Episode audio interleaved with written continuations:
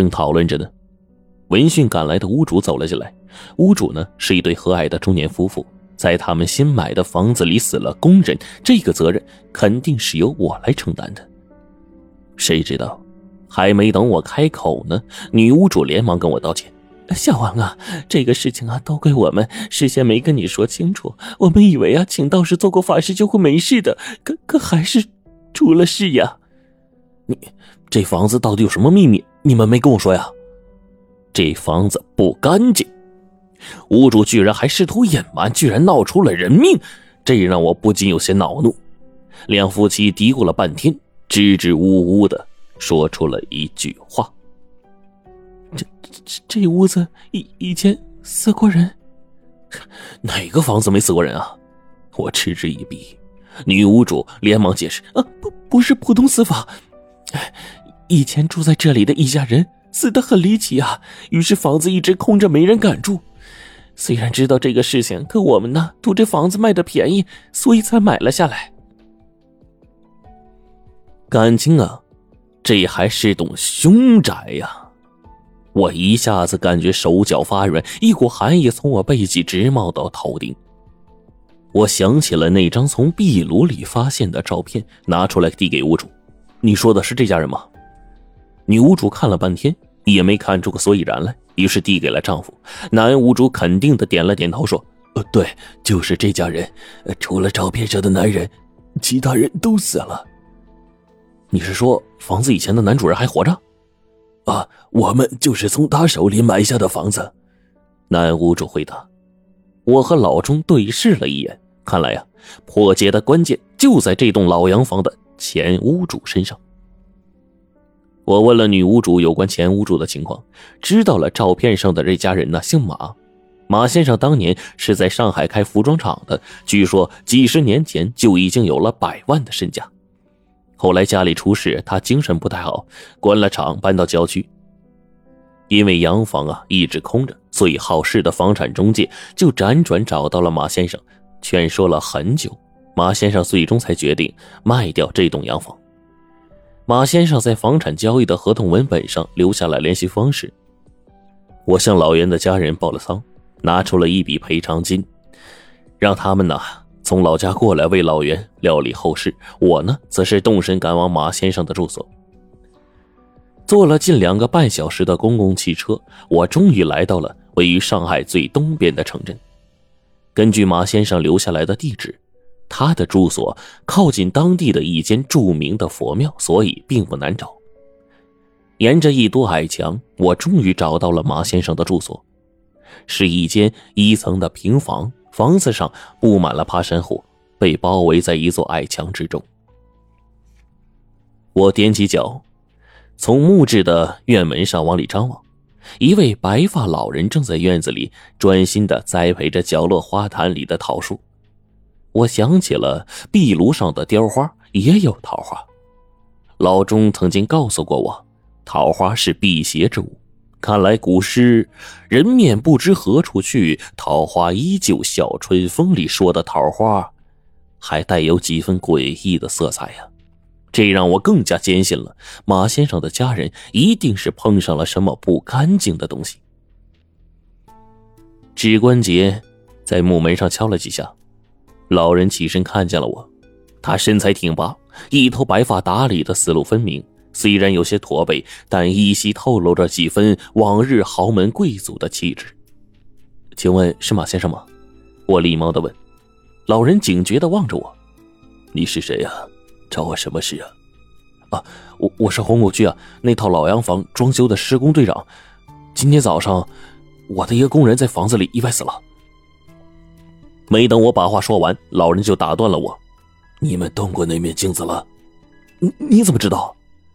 老人拧起了两道剑眉，给我开了门：“进来说吧。”穿过院子，跟他进了里屋，大致扫了一眼家里的布置，可以看出这是一个单身汉的房子。家具摆设显得有些随意，房主人呢并不勤于卫生工作，地上积了不少尘土，唯独书架一尘不染。上面摆放着《易经》《奇门遁甲》之类的书籍。家里出事之后，我就一直研究这些书。马先生给我倒了一杯茶，这是我这儿最好的茶叶了，你别嫌弃。我礼貌性的喝了一口。啊哇，好香的茶呀！虽然不懂茶，但是也尝得出这茶叶价值不菲。马先生乐呵呵的看着我，抬头闻那布满了额头，转瞬之间，他的笑容就消失了。你把那面镜子怎么了？我凝视着他，说：“我我让工人砸碎，给扔了。”什么？老人大叫起来，扭曲的表情几乎将脸上所有的皱纹都挤了出来。那面镜子是被诅咒的东西，没有人可以砸碎它、破坏它，这样只会招来更多的厄运呐。你，你你也这么做过吗？那面镜子总共碎过三次，可每次都完好如初的回到我家。而他每碎一次，我就失去一个亲人，所以我将它封在了壁炉里，在壁炉雕上了桃花阵血，希望在我有生之年，他不会再作恶。可没想到，那个房产中介劝我把房子卖了，说买家会请道士做法，不会有问题。唉，我轻信了他。而我也抱有侥幸的心理，想结束这压在我心里多年的噩梦。谁知道，如今还是出事了呀！我很好奇，当年究竟发生了什么？为什么他的家人会一个接一个的离他而去呢？我看了看马先生，然后说：“你你刚才说那面镜子打碎过？”可为什么我看见的时候，镜镜面是完好的呀？我怀疑啊，是不是马先生故弄玄虚呢？可是看他万分悲痛的表情又不像，谁会用自己至亲之人的死来制造谣传呢？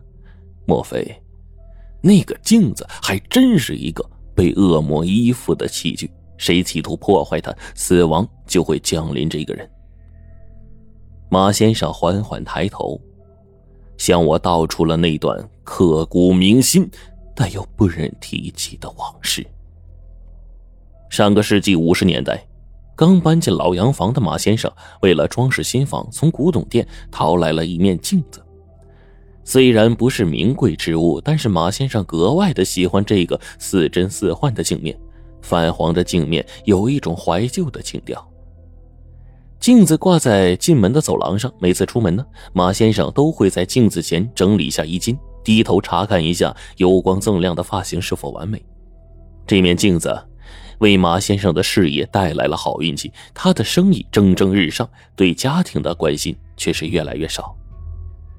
一个月之后，九岁的女儿俊如突然得了重病，连续五六天高烧不退，吃了大夫开的药方，可是一点效果都没有。俊如迷迷糊糊中，竟是说一些奇怪的话。有时会突然在睡梦中大叫：“别抓我，别抓我！”